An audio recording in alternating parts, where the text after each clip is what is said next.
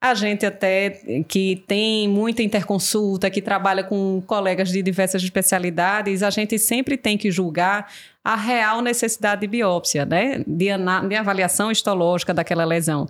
Então, a primeira pergunta, quando a gente está discutindo um caso, ou né, com um paciente de difícil diagnóstico ou condução, é avaliar se essa biópsia de fato vai agregar alguma informação ou mudar a conduta daquele paciente, né?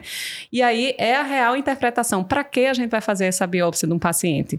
Como é que você costuma julgar, Virginia? Quais são os objetivos da biópsia de pele? Então, é aquilo que a gente já estava conversando primeiro vem a consulta. Né? Então, quando algum colega precisa que a gente veja, a gente primeiro vai avaliar o paciente, a gente vai ver se a gente tem alguma dúvida, né? Se vai precisar realmente de um histopatológico para poder definir.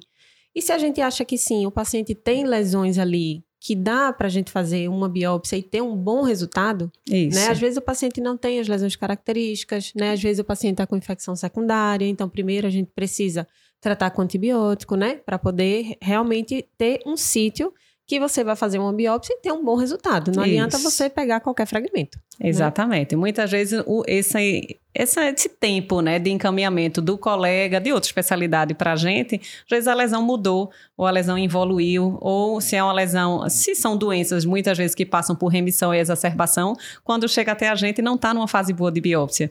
E a, e a, gente tem que explicar ao colega, o colega médico, olha, chegou num padrão já em evolução, se a gente for fazer uma biópsia, não vai demonstrar nada que vá agregar diagnóstico ou conduta. conduta. Então, assim, às vezes a gente diz, não é o momento, se o paciente tiver nova exacerbação, surgirem lesões novas, bem características, encaminha, a gente faz o encaixe, dá um jeito e aí flagra exatamente o momento correto da avaliação. Por exemplo, é, exemplos simples que eu vou dar aqui. Por exemplo, uma dermatite de contato. Às vezes a pessoa, é, o médico não dermatologista, acha que se a gente realizar uma biópsia, a gente vai ter um resultado que vai dizer qual é a etiologia isso. daquela dermatite de contato. Um outro exemplo, isso, isso não é verdade. Um outro exemplo são as púrpuras palpáveis. Não, a gente vê clinicamente que é uma vasculite, a gente está diante daquilo, mas se não é uma lesão recente, não cabe muito a gente realizar naquele momento. Então, aguardar. Se a lesão está infectada, se a, se a lesão está infectada, vai ter um infiltrado de neutrófilo ali no histopatológico vai atrapalhar toda a formação do, do, do, outro infiltrado que vai ajudar o patologista a ajudar. Então, a gente muitas vezes precisa tratar essa infecção primeiro às vezes com pomadas de antibióticos e cremes, para depois poder realizar o procedimento, né, a biópsia. Então, é na verdade, eu acho que muitas vezes a biópsia precisa de uma consulta dermatológica mesmo. Isso. Para que isso seja definido pelo dermatologista nesse, a, a realização ou não naquele momento da biópsia. Né? Perfeito. Né? Então, fica já a dica para os colegas que às vezes acham que precisa é, complementar o diagnóstico com biópsia, peça uma consulta para o dermatologista, isso. seja interconsulta em hospital ou em consultório, e aí a gente vai, sem dúvida, se precisar, indicar a biópsia, mas principalmente definir o local e o melhor momento de realizá-la. Né? Exatamente. A ideia é essa.